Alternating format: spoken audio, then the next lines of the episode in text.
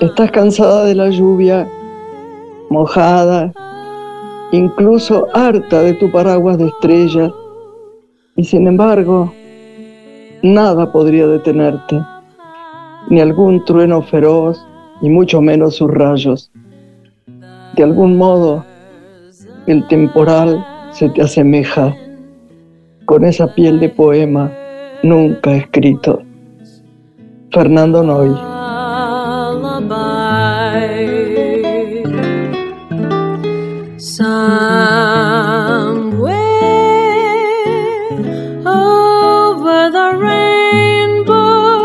Hola Lore, ¿cómo estás? Hola Grace.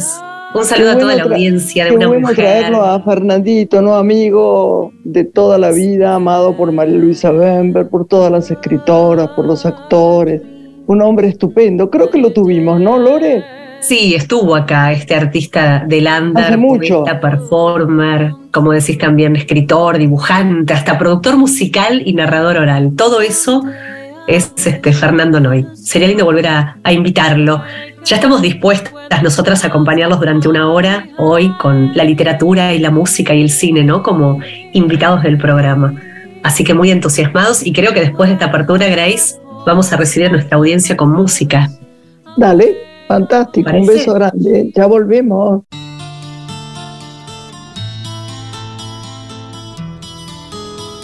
Hoy la vi. Fue casualidad. Yo estaba en el bar. Me miró al pasar. Yo le sonreí le quise hablar. Me pidió que no, que otra vez era que otra vez será, que otra vez será, tierno amanecer, sé que nunca más, cómo olvidar tu pelo, cómo olvidar tu aroma, si aún navega en mis labios el sabor de tu boca. Cada piba que pase con un libro en la mano me traerá tu nombre como en aquel verano.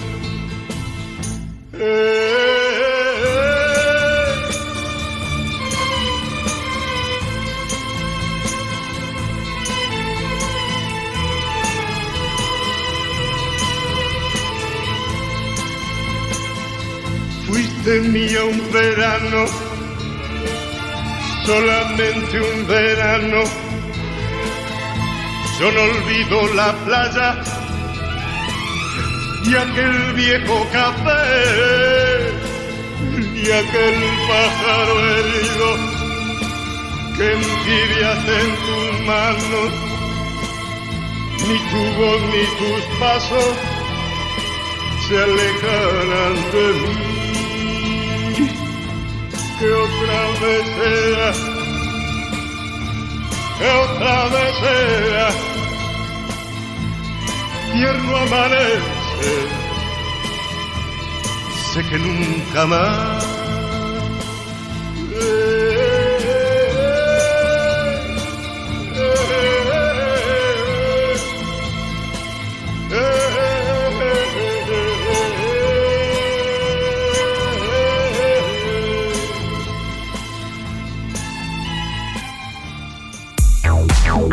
Graciela Borges es una mujer. Nuestra primera invitada y nuestra única invitada en el día de hoy, que nos da un gusto enorme tenerla, joven, linda, escritora, luminosa, llena de pasión y que además, para mí, imagínate la cuota de emoción que me da haber colaborado un poquitito apenas con ella en un libro enorme dedicado a uno de los seres que más extraño y más amo en el mundo, que es Fabio. Pero me gustaría que vos la presentes y que después podamos charlar con ella de tanta cosa que Ella es una sabia de la radio, te aviso, ¿eh? es una canchera bárbara.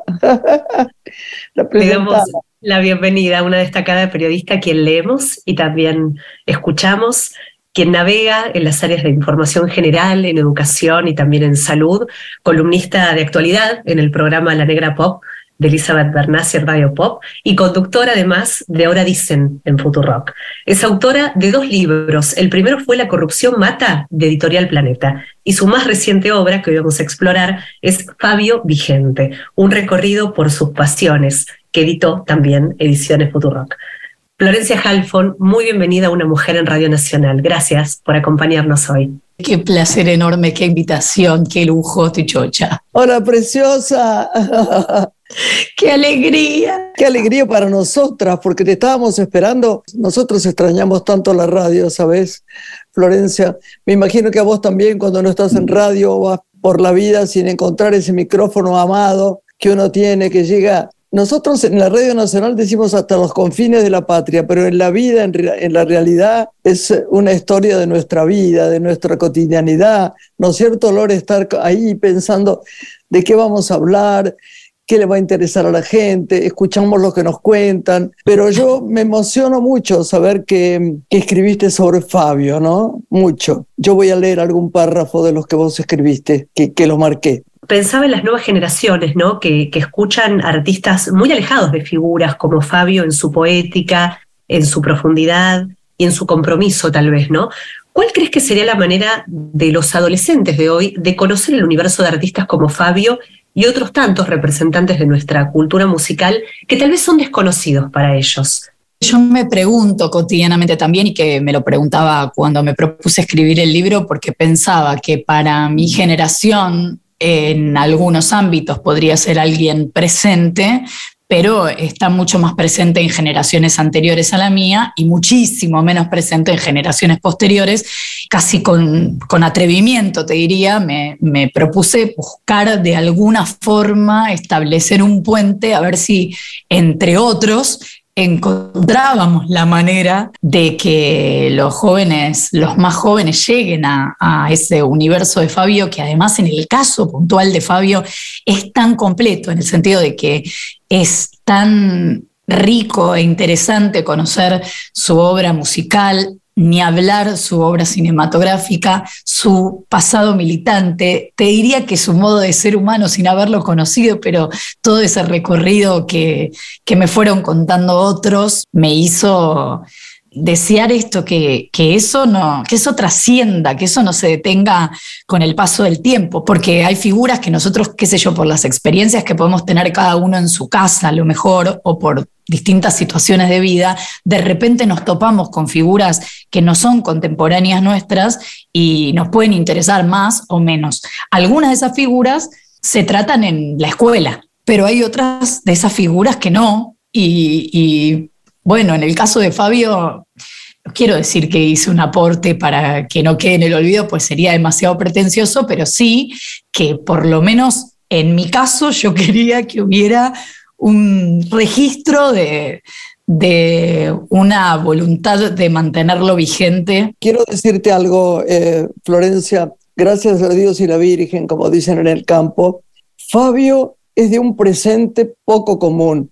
Mira, veo distintos círculos de gente, escritores, actores, gente socialmente conocida de distintos niveles sociales, clase media, digamos, clase, llamémosla, los ricos, como dicen, como dicen los chicos, ¿no?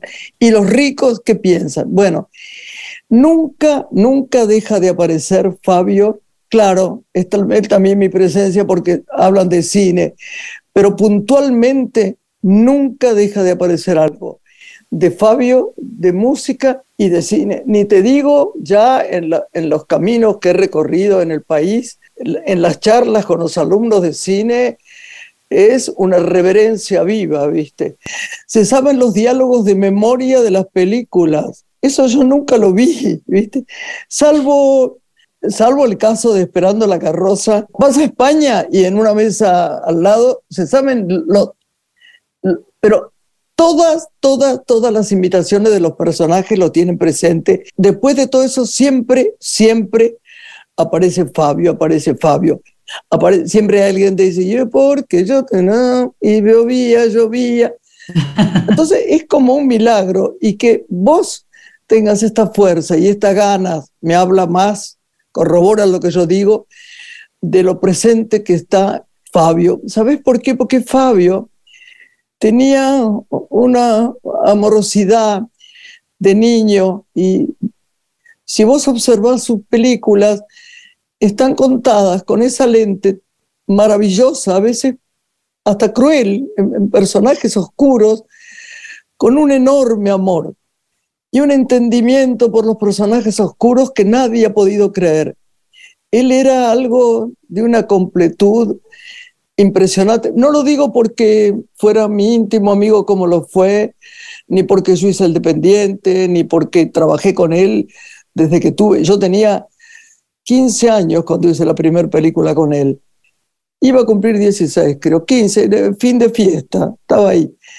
Pero él es alguien único y seguirá siendo único. Y lo que me alegra cuando me llegó a, a mis manos Fabio Vigente, un recorrido por sus pasiones de Florencia Halfon, fue algunas cosas que yo voy a leerte después, este, como si vos no fueras la autora.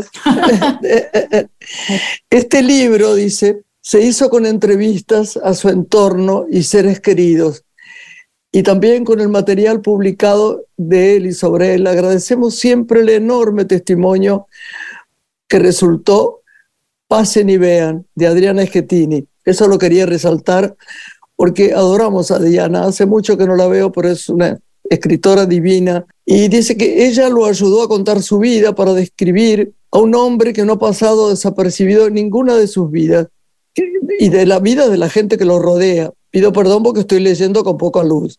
Quienes trabajaron con él, los compañeros, colegas, amigos, familia, desde un miembro de la banda eh, que cuenta como Fabio se ocupaba de, que el show siguiente a uno benéfico para los músicos cobraran el doble, para que los músicos cobraran el doble, es lo que dice, hasta el protagonista de una de sus películas más vistas, que se ganó el puesto cuando logró conmover a ese hombre que cautivaba a todos. Quería leer esto y algunas otras cosas porque mal leído o no, me conmueve como lo escribiste, así que te doy las gracias, querida Florencia. Gracias a vos profundamente, además escucharlo de tu voz me, me vuelvo loca, voy a llorar, pero antes de llorar quería decir que eso que vos decís de la vigencia, sobre todo en los ámbitos de los estudiantes de cine, es muy contundente, por ejemplo, eh, la cantidad de universidades del conurbano que tienen una sala o un taller o un espacio titulado Leonardo Fabio. No existe en los institutos de cine o las escuelas de cine, sobre todo el conurbano bonaerense, que no tengan un espacio que se llame Leonardo Fabio. Ese nivel de impronta. increíble, increíble. Y sus reflexiones y el amor profundo. No sabes lo que era cuando él me decía, negra, siempre era para pelear, ¿no? Nosotros hemos tenido las peleas en chiste, ¿no? Entre comillas, en chiste, más deliciosas y maravillosas del mundo, ¿no? ¿Sobre qué? por ejemplo, estaba un periodista un día, yo caí, ¿no? Está tomando mates. Bueno, acá está, dice, esta es una paqueta, siempre me está diciendo negrito. Digo, mentira, lo, me lo decís por décima novena.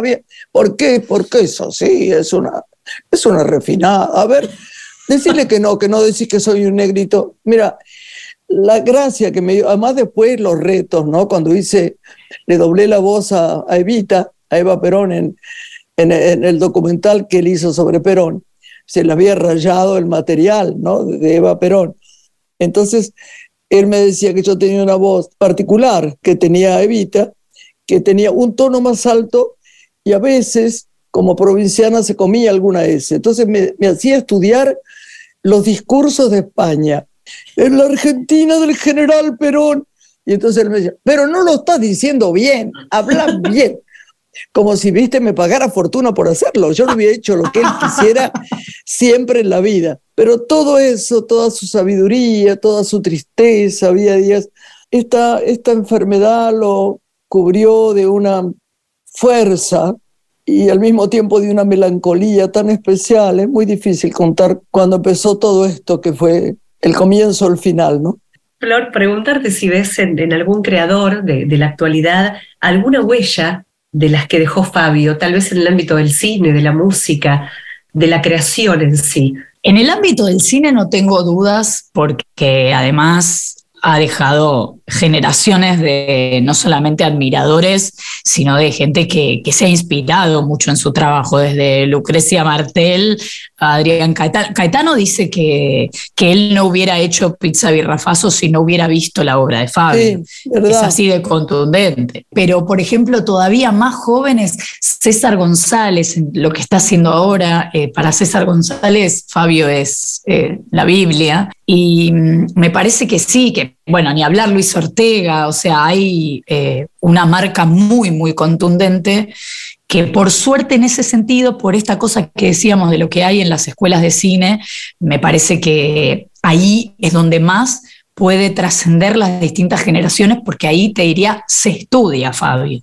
Después ya empieza a ser en cada casa medio azaroso en el sentido de te lo cruzas o no te lo cruzas, pero en el sentido del cine, quienes estudian eso lo estudian a Fabio y con, con total razón. Pero después yo siempre digo, babasónicos o que Vicentico perfectamente podrían hacer una canción de Fabio en el sentido de reversionar una canción de Fabio o en el sentido de inspirarse en esa música para hacer su canción. Señor, claro. Y yo conociéndolos, sé que adoran a Fabio, ¿eh? Un lugar común es Fabio para ellos, sí, sí, claro. Te compartimos, eh, Flor, que con Graciela antes de la pandemia lo entrevistamos a, a Nico Fabio, uno de los hijos, el que es músico, y él expresaba que en otros países de la región la ley de medios imponía que en las radios se escuchara mucha música nacional propia del país. Y él sentía que acá la música de su papá no era suficientemente honrada. ¿Vos tenés, habiendo investigado sobre su vida, esta sensación de lo que pasó con la música de Leonardo Fabio? Bueno, a mí me quedó esa frase de Nico, también me dijo algo parecido cuando lo entrevisté para el libro, que él decía que cuando suena hoy Fabio en las radios de Argentina, eh, como que requiere una explicación, como que hay que justificar. Bueno, suponete un aniversario o estamos hablando de algo específico, pero que en general no suena como podría sonar cualquier otra canción, como puede sonar una de Sandro sin tener que justificar, no sé, doy un ejemplo cualquiera. Yo creo que es, que es bastante así y que, que también tenía, supongo, pero eso es una interpretación que me parece que tiene que ver con como en, el momento del furor más grande de Fabio, en el ámbito de la música era tildado de una cosa más, más grasa, más mersa, en un mundo que parecía como los ricos, decía eh, Graciela que podría ser, como que era que parecía que era de las clases populares en la música y en el cine, según la película, uno podría pensar una cosa u otra. En cambio, en la región, es bien distinto eso, porque en la región suena Fabio, en Colombia ni hablar, puede sonar al día de hoy en cualquier radio, él se, asombraba mucho, pero te decía que me parece, porque él lo dijo varias veces de algún modo, que él tenía bien claro que iba a ser recordado en la Argentina como cineasta y en Latinoamérica, o sea, por fuera de la Argentina, pero en la región como músico. ¿Hay algo en particular de, su obra artística que a vos te haya sorprendido en el recorrido investigativo que, iniciaste para hacer este libro? ¿Que desconocías de, la obra de él? Casi que podría decirte que conocía y desconocía todo, porque cuando vos eh, consumís un artista, lo digo de un modo feo, no sé, eh, pero te, digamos, dejas que un artista se meta en tu vida, me parece que es un modo donde se conectan solamente las emociones o lo que te pasa con eso, si te abrís más menos eh, en relación a eso. En cambio, cuando tenés que trabajar con eso, o por lo menos a mí me pasa que periodísticamente me impulsa una pasión, un interés, una curiosidad, pero después lo trabajo de un modo bien distinto distinto a como consumo. Entonces, ver sus películas, las que había visto y las que no, pero las que había visto, verlas de nuevo con ese ojo, ya era distinto, ya era una sorpresa. Y lo que más me impresiona es la versatilidad, a la vez que parece que él estuviera, o siento que él hablaba básicamente siempre de lo mismo, en el sentido de que los temas de su interés eran fundamentalmente los mismos, eh, ocuparse de, lo que, de la sensibilidad o lo que podía eh, sucederle a los más vulnerables, a los más desprotegidos, eh, contar historias de populares o de gente de barrio o, historias que, con las que cualquiera podría sentirse identificado, a la vez que también hablar del amor era siempre algo muy presente y muy contundente, pero me parece que era muy versátil en el sentido de, poder llegar a muchos universos, porque esto de que, eh, por ejemplo, el último show que hizo antes de exiliarse fuera en la rural, cuando no se esperaba que fuera nadie, y que fueran todas las chicas que trabajaban en casas particulares en Barrio Norte, porque los militares no se daban cuenta cuando le habilitaron la fecha que era el día que tenían libre las chicas que trabajaban en el barrio y se recontrallenó de esas pibas que eran las que morían por escucharlo, hasta el nivel de, de artista de culto o de director de culto que ha llegado no solamente a, a la alta sociedad, digamos, en la Argentina, sino que, no sé, en, España, yo hablé con José Sacristán porque él alguna vez le había dado un premio y cuando se lo dio lo había presentado como un genio. Y yo quería saber qué era para José Sacristán de Fabio lo que lo convertía en genio, porque qué había llegado a España de la obra de Fabio. Y él me decía, nos juntábamos a ver sus películas porque no podíamos creer ese nivel de creatividad y después cuando lo conocieron y Fabio les contó que además todo eso lo hacía con muy pocos recursos, quedaron flasheadísimos. Entonces me parece que, que lo más sorprendente de él es esa enorme capacidad de ser, porque eh, hay que ser popular en muchos ámbitos, porque eso es percibir la sensibilidad de muchos mundos. Eso es un montón, tocar la fibra de un montón de universos bien distintos. Increíble, no, no ser populachero, ser popular. Exacto. Eso es lo más difícil. Sí, claro. Exacto. A mí César González me hizo pensar en algo cuando lo entrevisté para el libro, que, que repito, pero la verdad que es una reflexión de él, que él dice que en general lo que pasa con los antiperonistas es que todo el universo eh, peronista es bastante resistido, bastante rechazado, se, dedique a lo que se dedique, si tiene alguna vinculación con el peronismo, es bastante rechazado. Cosa que, decía César, no necesariamente sucede al revés. Pero yo siento que eh, Fabio trasciende cualquier tipo de posicionamiento verdad, verdad, ideológico, político, al nivel de Borges. Porque uno discute, puede discutir. Borges qué posicionamiento tenía o no. Muy Pero esa discusión, verdad, verdad. Sí, esa discusión sobre Borges, o sea, cuando alguien discute el antiperonismo de Borges, igual no se discute, no es la misma conversación en la que entra a hablar de la obra de Borges. O sea, se habla de la obra, obra, de Jorge Luis Borges y se habla de la obra de Jorge Luis Borges. No es que ahí alguien dice pero. Y con Fabio, por lo menos en mi experiencia, hablando, no sé, digo, con gente que no ha simpatizado con el peronismo, no sé, Susana Jiménez, Mirta Legrand, que nunca apareció un pero en la descripción sobre Fabio. verdad. Eso me parece fascinante. Verdad, verdad. Emocionante todo lo que ha creado, ¿viste? Estaba pensando en Moreira, ¿no? El día que la vimos, la vi con quien era mi marido, con Pamela Bordeu, y uno, por lo menos yo en ese momento y siempre, salgo del cine, si me importa la película, muy cabizbajo, ¿no? Muy, muy pensante, no, no salgo muy activa, muy... Necesito un tiempo, un tiempo de aplanar la, la emoción, ¿no?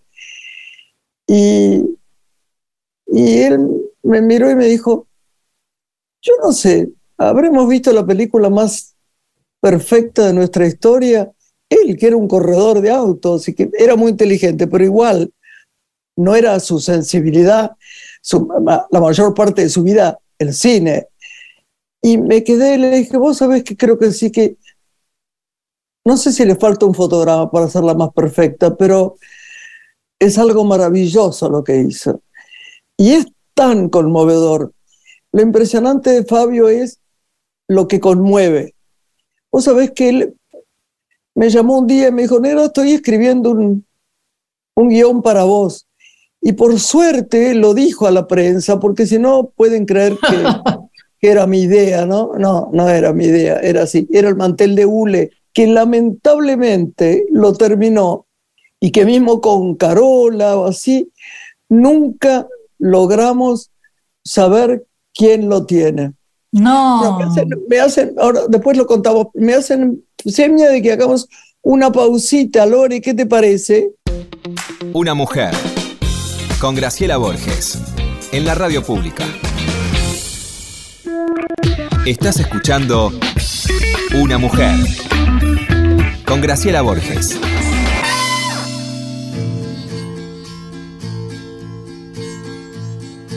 Ella,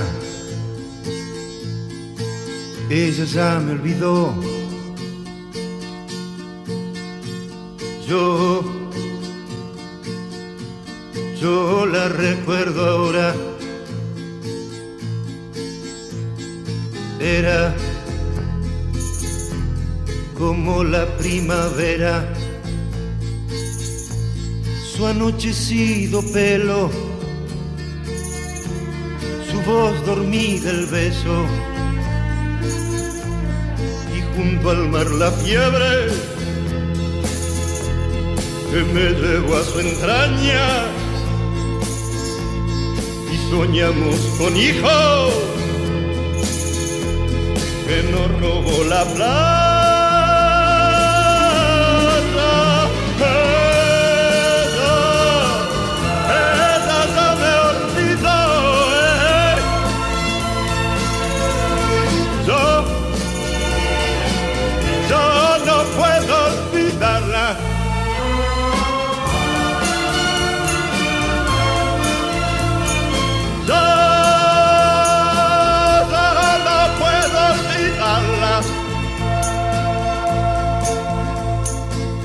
Ella,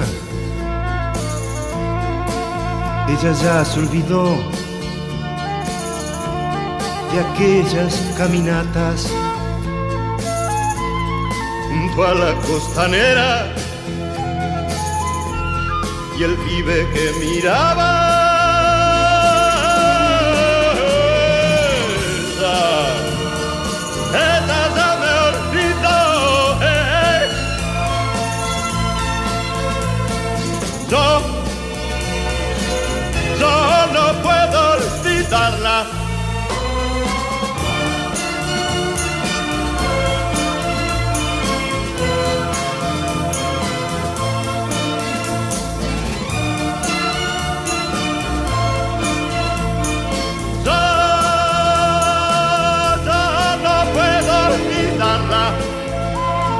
Seguimos acá, Lore, ¿no? Seguimos en compañía de Florencia Halfon, periodista. Estábamos en la primera parte del programa recorriendo Fabio Vigente, este recorrido por las pasiones que editó Futurock.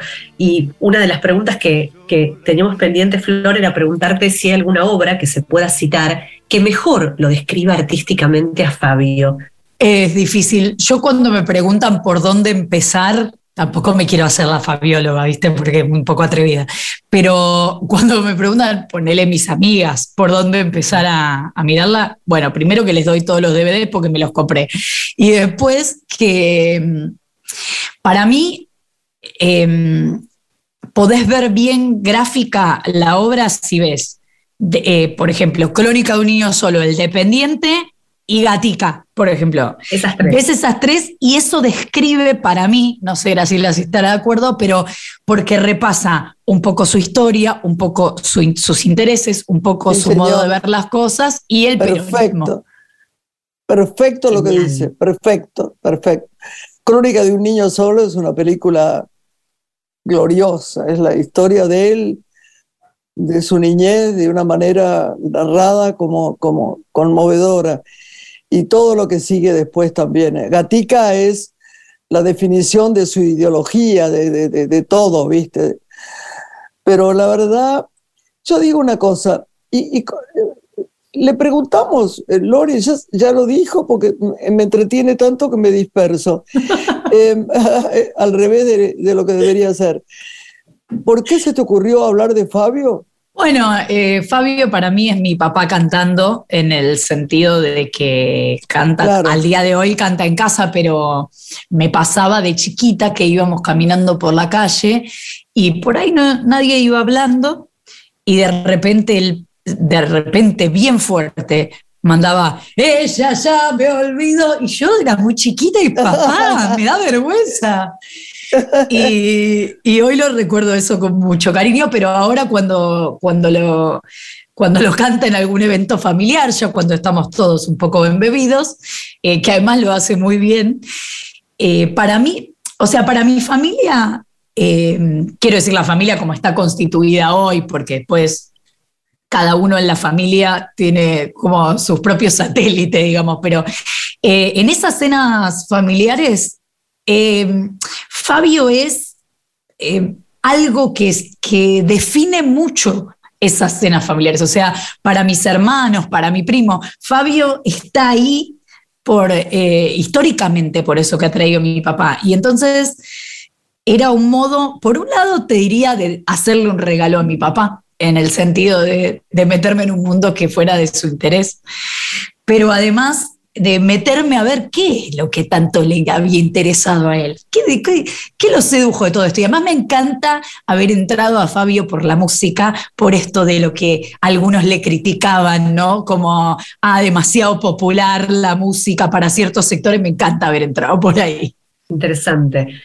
Hay, Flor, otra obra que escribiste, que fue la primera, la citábamos en tu apertura al presentarte, que la editó Planeta, La corrupción mata, modo de pregunta, en la que vos recorres diferentes tragedias sociales, entre ellas la tragedia de Cromañón, Ecos, el hundimiento del submarino Ada San Juan. Hay tragedias hoy ya en lo que hace a, tu realidad cotidiana, cuando tenés que comunicar en los medios en los que trabajás la información, que te convoquen como para retomar la escritura de otro libro, de esta temática o de otros, temas que a vos te estén interpelando en este momento.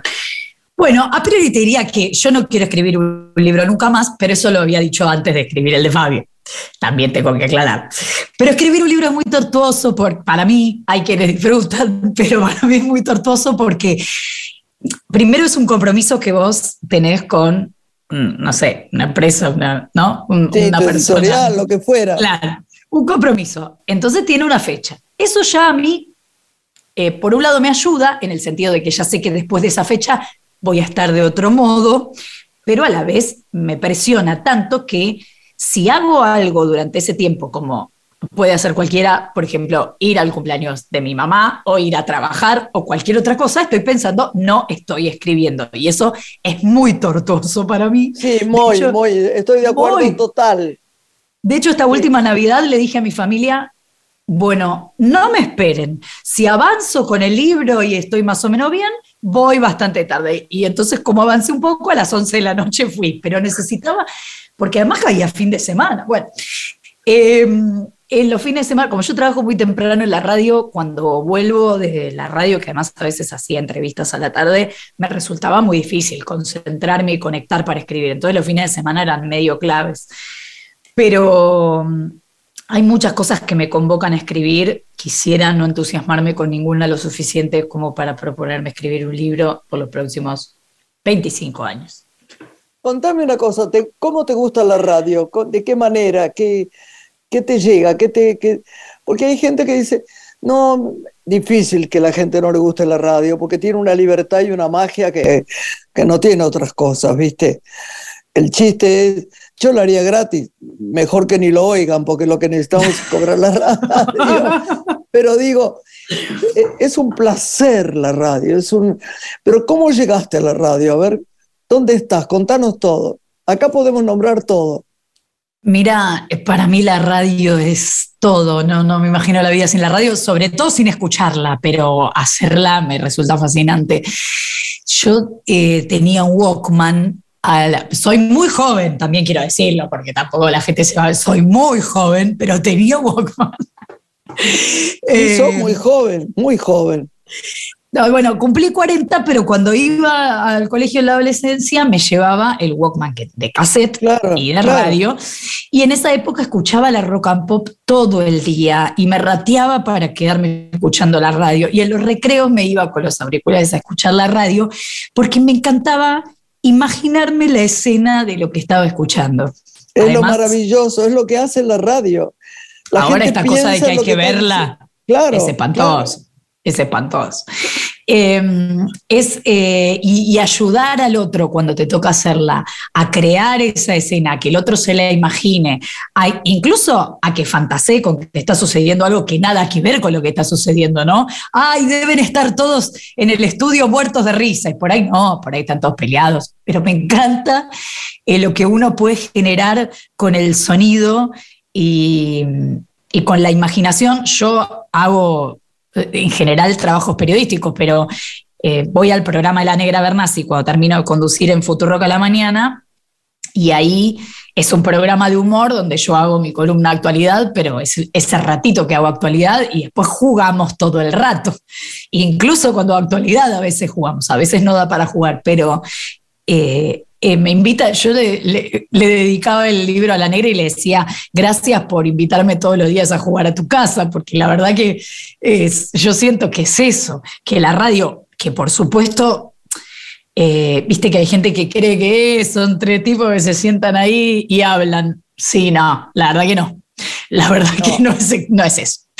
Eh, y cuando uno capta que no es eso, porque la escucha mucho o porque la sabe hacer, eh, que es, eh, lo quiero en mi equipo para siempre. Vos mandarle a la negra muchos besos de parte nuestra. Le voy a mandar. Esta, esta familia se ríe mucho con la negra y nos, nos adora su inteligencia. Mi hijo fue un programa de ella y, y que tenía con otro, con la Gunda, creo, no me acuerdo. Ah, su montón, sí, en Telefe. Sí, entonces la besó y estaba chocho. Ah, nada, decía, ay, qué mujer divina, qué mujer divina, se hicieron amigos. Estaba tan feliz con la negra y uno está tan feliz con ella siempre. Es genial. Es genial, es genial. Muy genial. ¿Dónde naciste, Flor? Yo soy muy porteña, nací en, eh, no sé cómo se llamaba en ese momento, pero hoy debe ser alguno de los Palermos, se me ocurre. Y soy porteña a nivel Em, se me complica ir los fines de semana cuando me invitan a una quinta porque pienso a dónde está el kiosco de la esquina. O sea, muy porteña.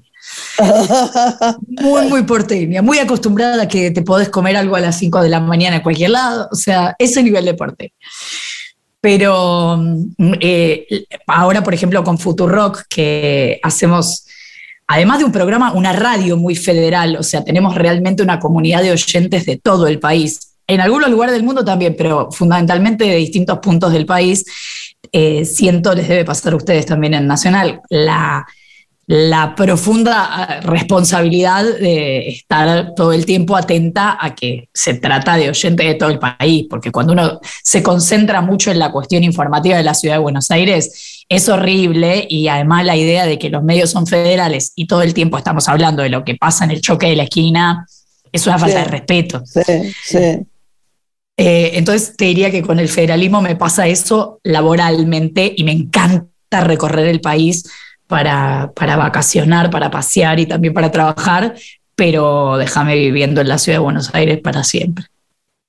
Ahora, en los últimos años, lugar común, lo que voy a decir, pero, pero me da una alegría enorme poder decirlo y que sea verdad, cómo la gente se ha estirado en el mapa, ¿no? Cómo empieza a saber que no, no, no voy a Miami, voy a ir a Tilcara, ¿viste? Pero no con como menos, sino después vienen y dicen, pero qué belleza es este país.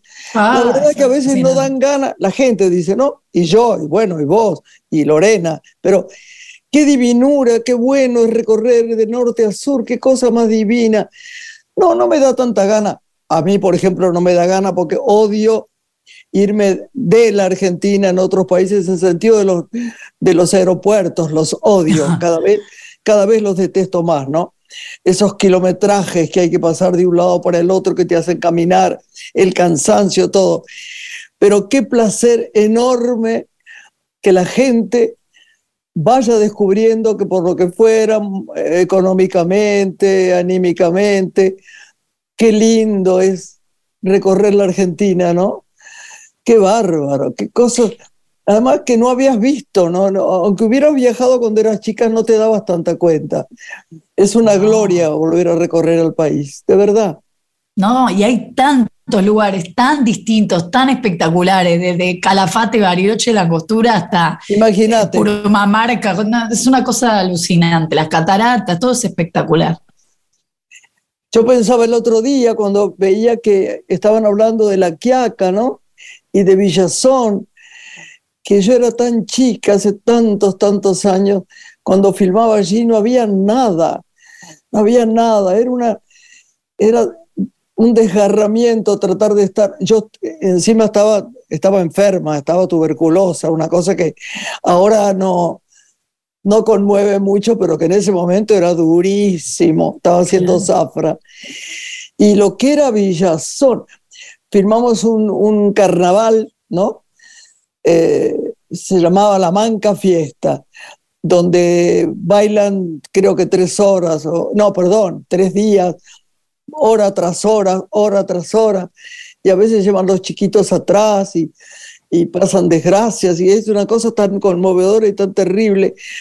Y ahora ahí había, vos sabes que vivíamos en una pensión donde no había agua. Entonces, ah, casi no había agua. Nos robábamos los sifones con Alfredo Ancón para sacarnos el maquillaje. Era una cosa patética. Venía un médico a darme una inyección a las cuatro y media, cinco menos cuarto de la mañana para que yo pudiera actuar después. Fue muy doloroso. Pero ver ahora el crecimiento de todo, ¿no? Estaban mostrando una posada y yo pensaba, bueno, la gente se hubiera visto lo que era en ese momento, los lugares donde teníamos que trabajar y vivir, y donde la gente de allí, lo que era, ¿no? Pobre gente que estaba muy angustiada y trataba de trabajar y vivir lo mejor posible, ¿no? En fin, mucho recuerdo. ¿Qué es lo que nutre tu, tu trabajo? Eh, nos contabas que habitaba en tu infancia la música a partir de todo lo que tu papá acercaba a nivel musical. Pero hoy, si tuvieras que, pensarte en pos de la literatura, el teatro, el cine, ¿qué es lo que realmente te apropias de algún, digo, si son géneros de la cultura o es otro tipo de, realidad que a vos sientas nutre tu trabajo? Bueno, eh, para complementarlo, digamos, eh, te diría que la literatura, o sea, eh, leo mucho, muchísimo menos de lo que querría, pero la literatura es lo que más creo podría aportar a lo que yo hago. Después me la paso viendo cualquier cosa en, no sé si llamarle la televisión, pero digamos las plataformas en el sentido de que series, películas, todo el rato que tengo libre, para mí eso es lo que me saca del universo laboral, esté bueno o no, eso es para mí eh, un, descanso me imagino que también me termina nutriendo, eh, sea bueno, sea malo, me guste no me guste lo que esté viendo, y más allá del nivel de aporte, pero eso es lo que más consumo. Y después la verdad que cuando estás muy envuelto en los temas de actualidad y, la lectura es, porque obviamente los diarios, ni hablar la televisión, pero digamos la lectura de cuestiones de la actualidad, uno no se da cuenta, pero al final te limitan el vocabulario, ¿no? Uno ya es como que vas con 10 escribís con 10 palabras, hablas con 15 palabras y más o menos con eso está. Eh, pero a la vez, el universo informativo de la actualidad es lo que más me, de lo que más me nutro todo el día y, lo que más me envuelve me envuelve todo el día. Lo que pasa es que cuando me voy de vacaciones, no soy de esas personas que, o sea, me gusta desconectar en el sentido que trato de, no sé, ahora no, no tener internet o tener lo menos posible y no conectarme tanto con mi gente de acá, porque siento que todos descansamos de todos cuando me voy de vacaciones, pero de lo informativo no descanso, porque a mí me doy cuenta cuando me voy de vacaciones, me gusta el, periodismo. O sea, a mí me da curiosidad lo que está pasando. Entonces, cuando me voy de vacaciones, miro los títulos de los diarios, miro lo que está pasando, porque eh, al final lo que me apasiona es eso, es es lo que, es lo que está pasando. Ahora, pregunta, ¿lees? ¿Lees bastante? Leo, lo que pasa es que cuando no estoy de vacaciones leo mucho periodístico, que bueno, no sé, es, eh, no es exactamente leer para mí cuando comparado a la literatura, pero en vacaciones sí, en vacaciones me llevo, me llevo mucha lectura tengo, estoy viendo mis dos bibliotecas y, y mucho libro pendiente, ahora que pienso. Pero, pero sí, eh, me parece que yo no tengo hijos, pero siempre pienso que si los tuviera, mm, haría todo lo posible, viste que después esas cosas eh, uno no, no las no, uno lo que cree que puede hacer y meter en el niño después, qué sé yo, pero haría todo lo posible para que se apasione con la lectura. Porque, claro que sí. fundamental, fundamental. Y además son hermosas las anécdotas de los pibes que por ahí hoy están súper metidos con, le dan el celular, se quedan embobados, le dan la tele, no sé qué, pero de repente eh, les contás un cuento y se apasionan, como que también existe eso. Eso me, parece que está bueno no abandonarlo. A mí me gustaría ser mucho más lectora de lo que soy. Decime, ¿vas al teatro, al cine o ves todo en, tu veo, casa? Bastante, veo bastante en casa porque ya ahora me malacostumbré, pero, pero, pero hay ciertas cosas que siempre voy a ver a, teatro y cine. Ahora justo vi la, la nueva de Fernán Mirás porque es un amigo, y fui a ver su, nueva película que dirige, que, protagoniza Natalia Oreiro. Eh, ay, ay, ay, ay, toda gente que amamos, toda. Toda, gente que amamos. Em, y después en el teatro soy muy fan de, las obras de Pilar Gamboa y su grupo de, sí, chicas que escriben. Son divinas, sí, son espléndidas. Eh, voy a ver todo lo que hacen Valeria Lois y Lorena Vega, que me parece espectacular. Es como eh, me salgo para, para esas cosas que cuando van surgiendo, porque también, además de, de que uno ya siento que se malacostumbró, ¿viste? Uno puede poner pausa, ir a hacer pis, comer algo y retomar. Entonces es difícil volver a meterse. La pandemia en eso además nos nos destrozó, como que nos, destrozó, nos, aquietó, ¿viste? Claro. Es como si hubiéramos, estuviéramos en un tren y no arrancara y comiéramos las naranjitas que tuviéramos y la pobre comida. Y cuando arranca, uno dice, qué raro el movimiento y ahora va más rápido y ahora, pero ya no, no puedo seguir en la misma actitud que antes. Había una cosa muy, Ay, ¿cómo se nos ha pasado el programa? Qué rápido. bueno, Flor, me imagino que también Lorena estará contenta con este programa precioso que hemos tenido con Florencia Halfon. Yo felicísima. Gracias. Gracias, a ustedes. por acompañarnos. Nos quedamos con tu libro, con tu obra y con la música de Fabio. Vamos a despedirte escuchando Ding Dong, estas cosas del amor. Y así nos vamos a despedir hasta la próxima semana. Muchas gracias por habernos acompañado. Un beso enorme, Florcita. Te queremos. Besos diosas. Gracias, amor. Hasta la próxima. Hasta siempre.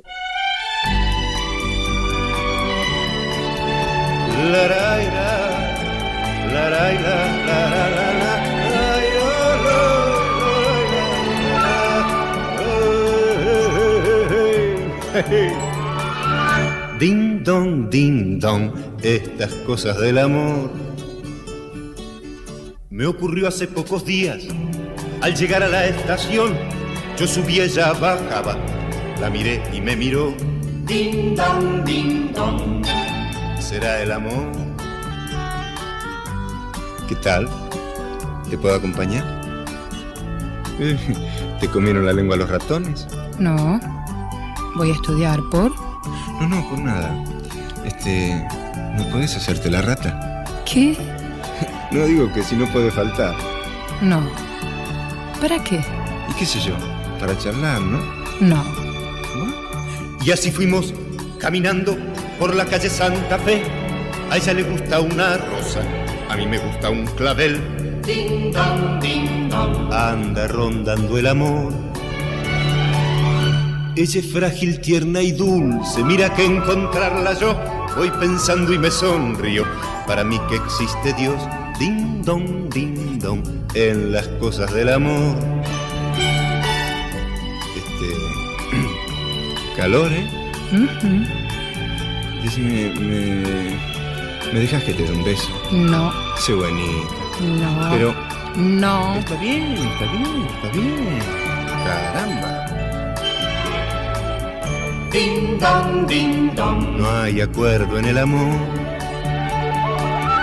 Si ella dice que de Bee yo digo de Tremelón. Si ella dice que los Beatles, yo digo de Rolling Stone. Ding dong, ding dong. Te enojaste. No, Sí. no. La, la, la, la, la, la. Si ella dice que los gatos, yo digo pintura fresca. Si ella dice mejor Fabio, digo Palito Ortega. Para cantarle al amor. ¿Viste que sí? Te enojaste. No, Mentiroso. Te van a crecer las orejas y.